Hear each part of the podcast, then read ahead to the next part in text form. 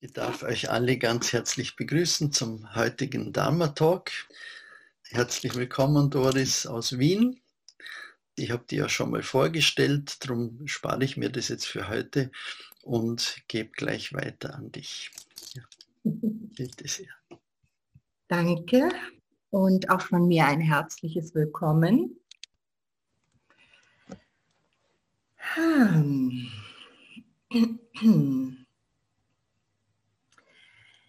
Letztes Mal war es ein sehr äh, freier Talk. Also äh, ich meine, ich habe frei gesprochen. Und ich hatte angekündigt, dass wir heute weitermachen mit Katagiri Roshi, mit einem Text. Und das wird auch so sein. Und äh, die Form wird aber dadurch ein bisschen anders sein. Ich ähm, möchte ihn gern viel zitieren und äh, genauso äh, das formulieren, wie er es gesagt hat. Das heißt, ich lese ein bisschen ab. Er ist ähm, nicht so einfach, fand ich. Und deswegen habe ich ihn auch genommen, ähm, weil für mich ist es ein Ansporn, ähm, dass wir uns gemeinsam einem Text nähern, der vielleicht nicht so einfach ist. Und interessant war für mich auch, dass ich zu einem Teil seines Textes, also der Text ist aus Rückkehr zur Stille, Returning to Silence. Und ich habe das Buch öfter in der Hand, wegen des Titels, wegen der Aufsätze und hab, bin auch oft zurückgeschreckt vor demselben Satz. Und genau, weil ich dachte, dass er nicht so ähm, ganz stimmt oder ähm, ich fand ihn nicht so warm, ich fand ihn fast ein bisschen bedrohlich. Und genau in diesem oder mit diesem Satz habe ich mich die letzte Woche befunden. Auf einmal fiel es mir wie Schuppen von den Augen. Du bist genau da, wo er beschreibt, wo wir manchmal sind, sein können oder sogar sein müssen, wenn wir wahre Stille erleben wollen.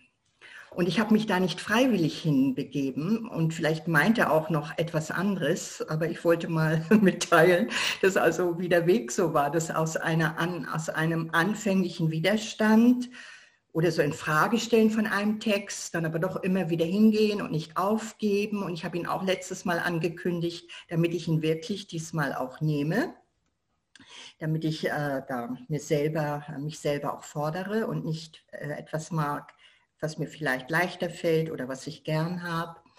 Ja, und der Satz, über den ich so gestolpert bin und erst nicht mochte, der mich so verblüfft hat und auch ein bisschen verwirrt hat, ist, äh, dass er sagt, wirkliche Stille werden wir nur kennenlernen, wenn wir ganz in die Ecke gedrängt sind und kein, uns kein Zentimeter mehr rühren können. Und da mache ich jetzt mal weiter mit seinem Text. Wenn ihr möchtet, dürft ihr auch gern ein bisschen aufschreiben. Ich ähm, werde sehr langsam sprechen, weil es ist wirklich viel drin. Ihr könntet entweder ähm, den meditativen Zugang nehmen, dass ihr zuhört und das eine oder andere wird eher bei euch bleiben und es, man muss ja auch nicht alles beim ersten Mal ähm, behalten. Deshalb, dass wir vertrauen, die, die nur zuhören und nicht mitschreiben, dass etwas, was euch berührt oder angeht, dass das haften bleibt. Und wer möchte, habe ich aber auch nichts dagegen, wenn ihr mitschreibt. So, das sind jetzt also Katagiri Roshis Worte und wenn ich äh, etwas hinzugefügt habe oder schon interpretiert habe, dann sage ich das dazu. Katagiri Roshi, Rückkehr zur Stille.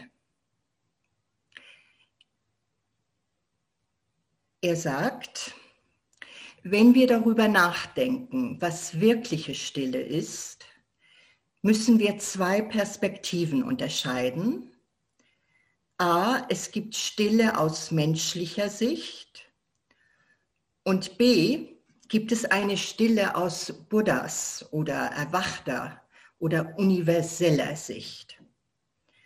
Also Katagiri Roche unterscheidet zwischen einer menschlichen relativen Stille und gegenübergesetzt eine erwachte Stille, die für ihn vollkommen universell oder schon total ist.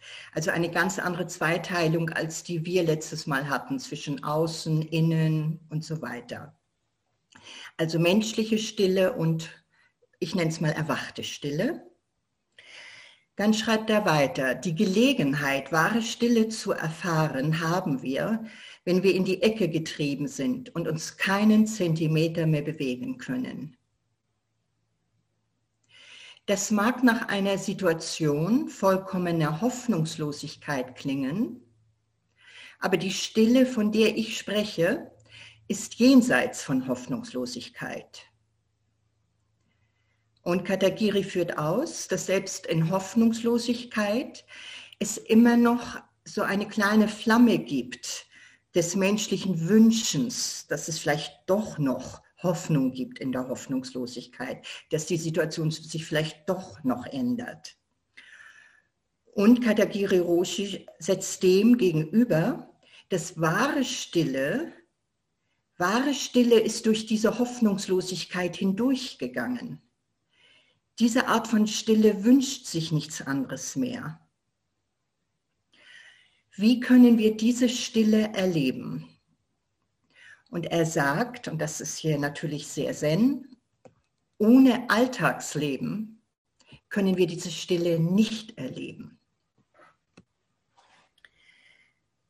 Stille aus menschlicher Sicht, sagt er, wird empfunden auf dreierlei Art. Er sagt, man kann erkennen, dass es noch menschliche Stille ist, wenn die Stille entweder optimistisch ist, und das ist für mich als Beispiel, oh, diese schöne Stille im Wald oder in der Wüste oder am Strand, wenn da immer noch eine Bewertung ist, auch wenn es schön ist, aber es ist äh, bewertet, auch wenn es optimistisch gut ist. Das nennt er optimistisch.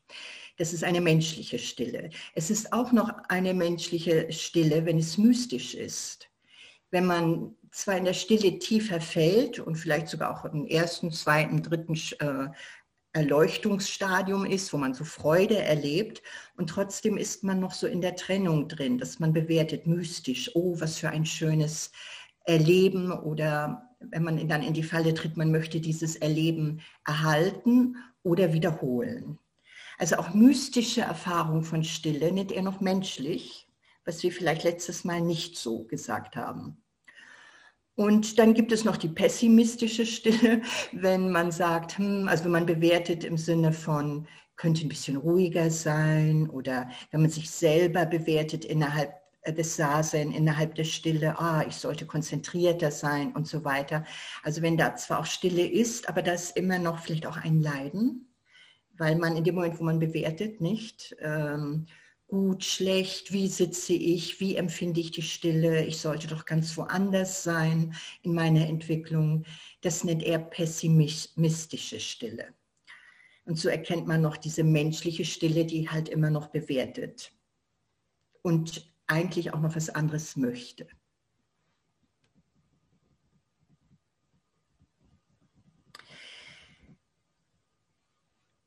Dann sagt er weiter,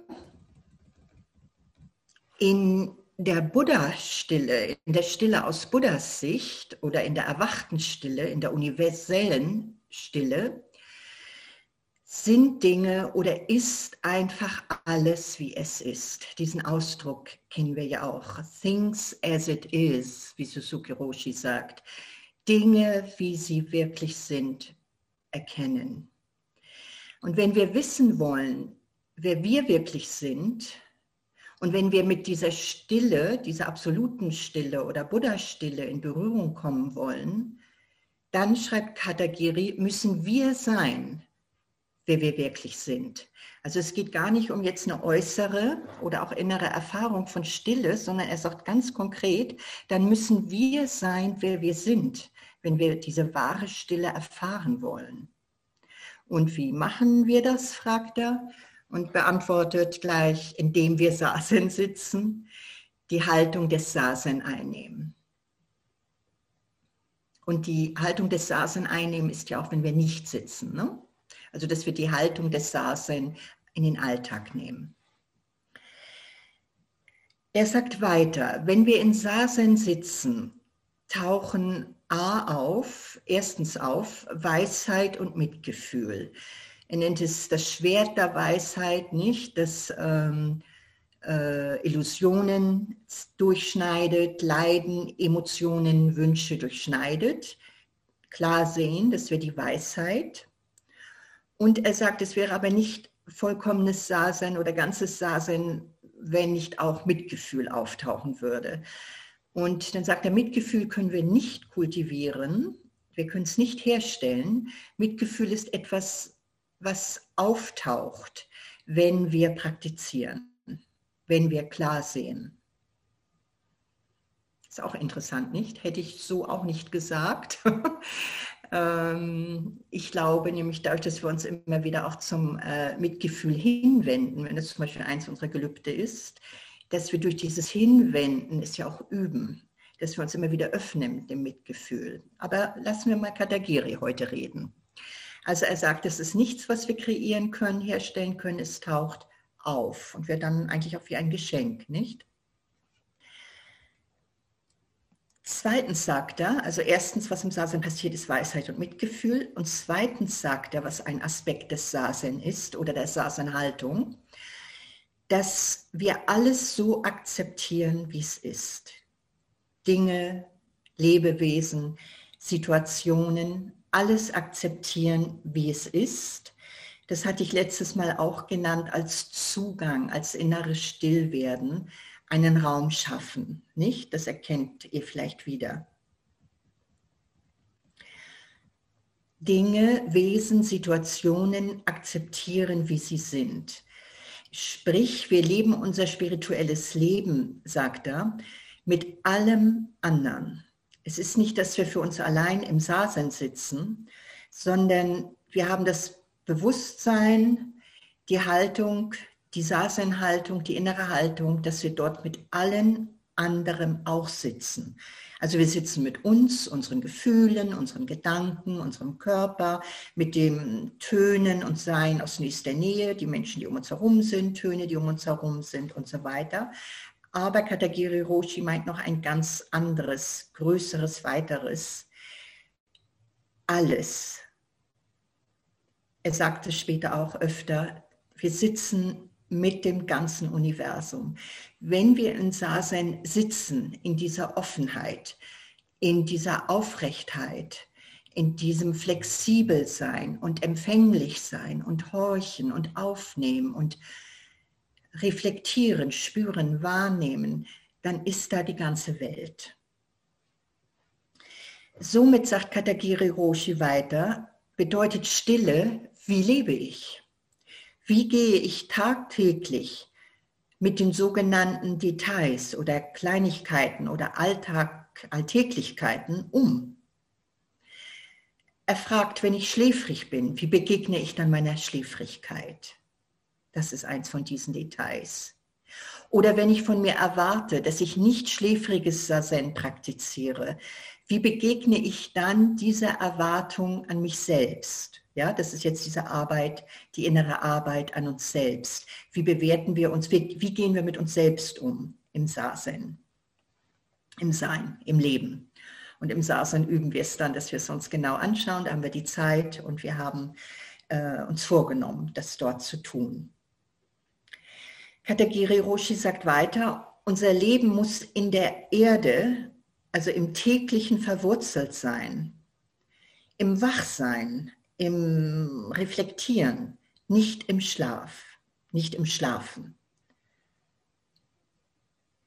Dies ist keine besondere Technik oder Methode, sagt er. Es ist Stille.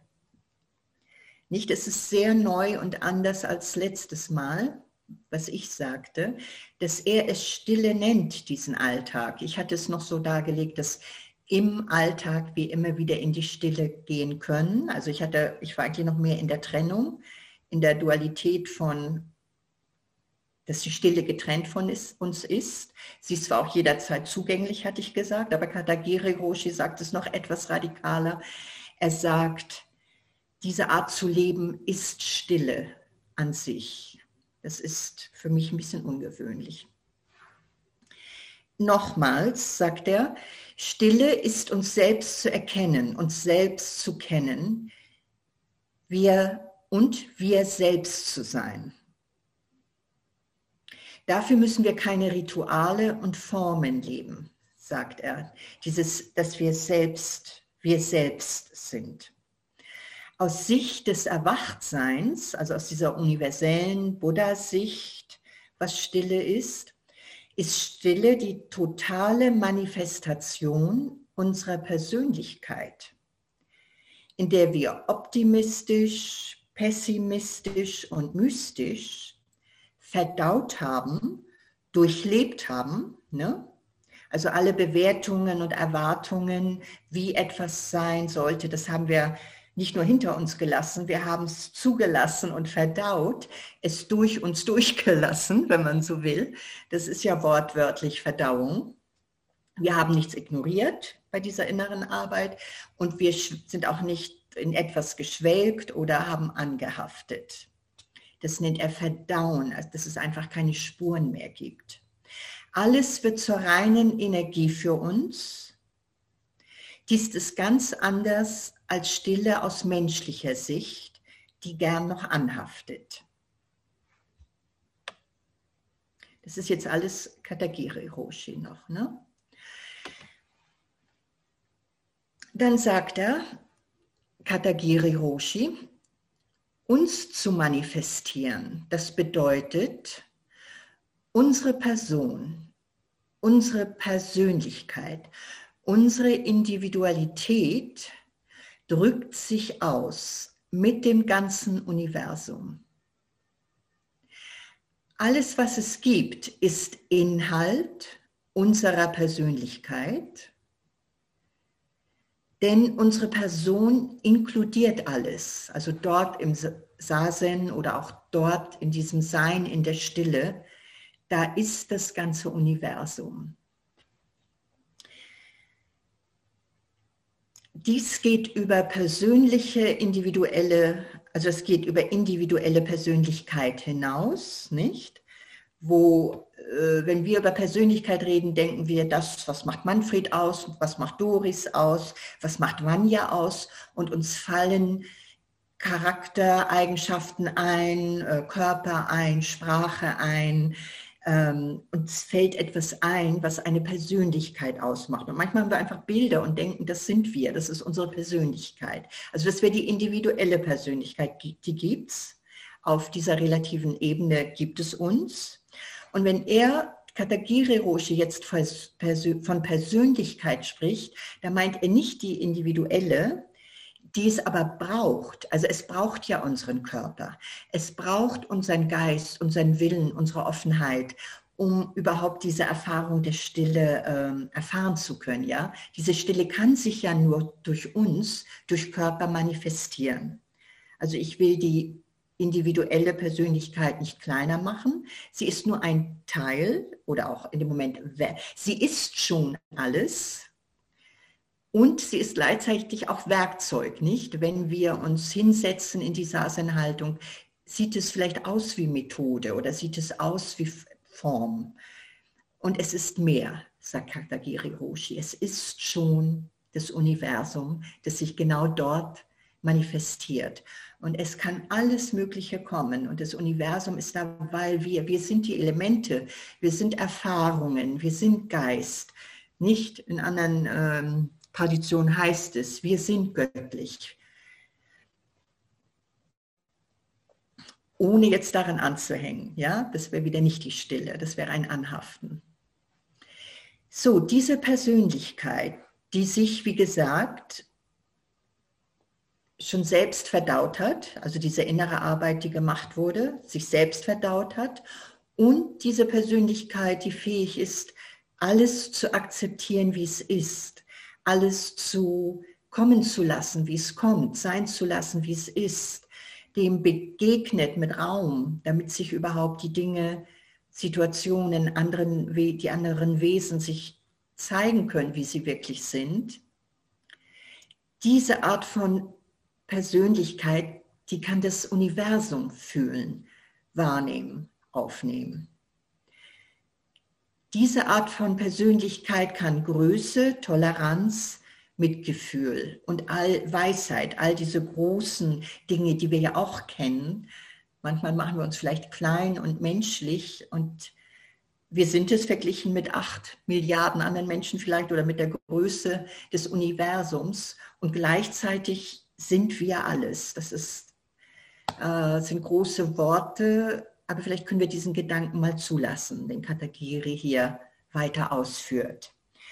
Und er sagt, weil das groß ist, weil diese Persönlichkeit groß ist, die da gerade als Doris oder Manfred oder Thomas oder Sabine aufscheint oder sich manifestiert, weil das schon alles und groß ist, können wir Größe erkennen, Toleranz erkennen, Mitgefühl erkennen und auch sein, spüren, wahrnehmen und letztendlich aber auch sein. Wir sind es, ja, diese Größe. Dann sagt er noch, das hätte ich, sage ich nur, weil doch viele äh, Zen-Leute da sind, ähm, weil öfter habe ich auch viele Nicht-Buddhisten, aber ich möchte diesen Absatz noch hinzufügen und dann haben wir wirklich das Ganze, na fast, das Kapitel besprochen. Er sagt noch, das ist ein bisschen wie ein Aufruf an Buddhistinnen, äh, dass der Buddhismus uns lehrt, dass wir durch tiefes menschliches Leid gehen und bis zum Herzen davon berührt werden müssen, um wahre Stille zu erfahren. Also er sagt nicht, das was macht uns aus, wenn wir im Sasen sitzen oder Buddhismus so in einem Satz, sagt er fast, lehrt uns, wir müssen dieses tiefe Leid, das uns umgibt, das in uns ist, das andere erfahren, das wir erfahren, dieser Dualismus und Leiden, das wie Naturgesetz ist, das immer wieder auftaucht und unser Leben oft durchwirkt, mögen wir es erleiden oder andere, das zu erkennen, das zuzulassen und davon berührt werden. Das muss passieren, um wahre Stille zu erfahren, also wieder da ganz im Alltag sein mit diesem ganzen Gatsch, Moos, das, äh, das der Lotus braucht, nicht? Die Lotusblume braucht um, um wachsen zu können und ernährt zu werden. Also wir brauchen das, um wahre Stille zu erfahren. Und dann hat er noch einen zweiten Teil und sagt, als Buddhisten haben wir zusätzlich die Verantwortung, die Stille aus menschlicher Sicht in die vollkommene, universelle, erwachte Stille zu verwandeln. Also die Stille, die vollkommene Akzeptanz ist. Und das heißt wiederum, jedem, jedem Moment unseres Lebens begegnen, uns diesen Moment hinwenden, öffnen, diesen Moment durchdringen, verstehen, akzeptieren. Katagiri sagt, es ist nicht egoistisch oder klein, sondern das ist alle Dinge, alle Wesen als Inhalt unseres Lebens zu akzeptieren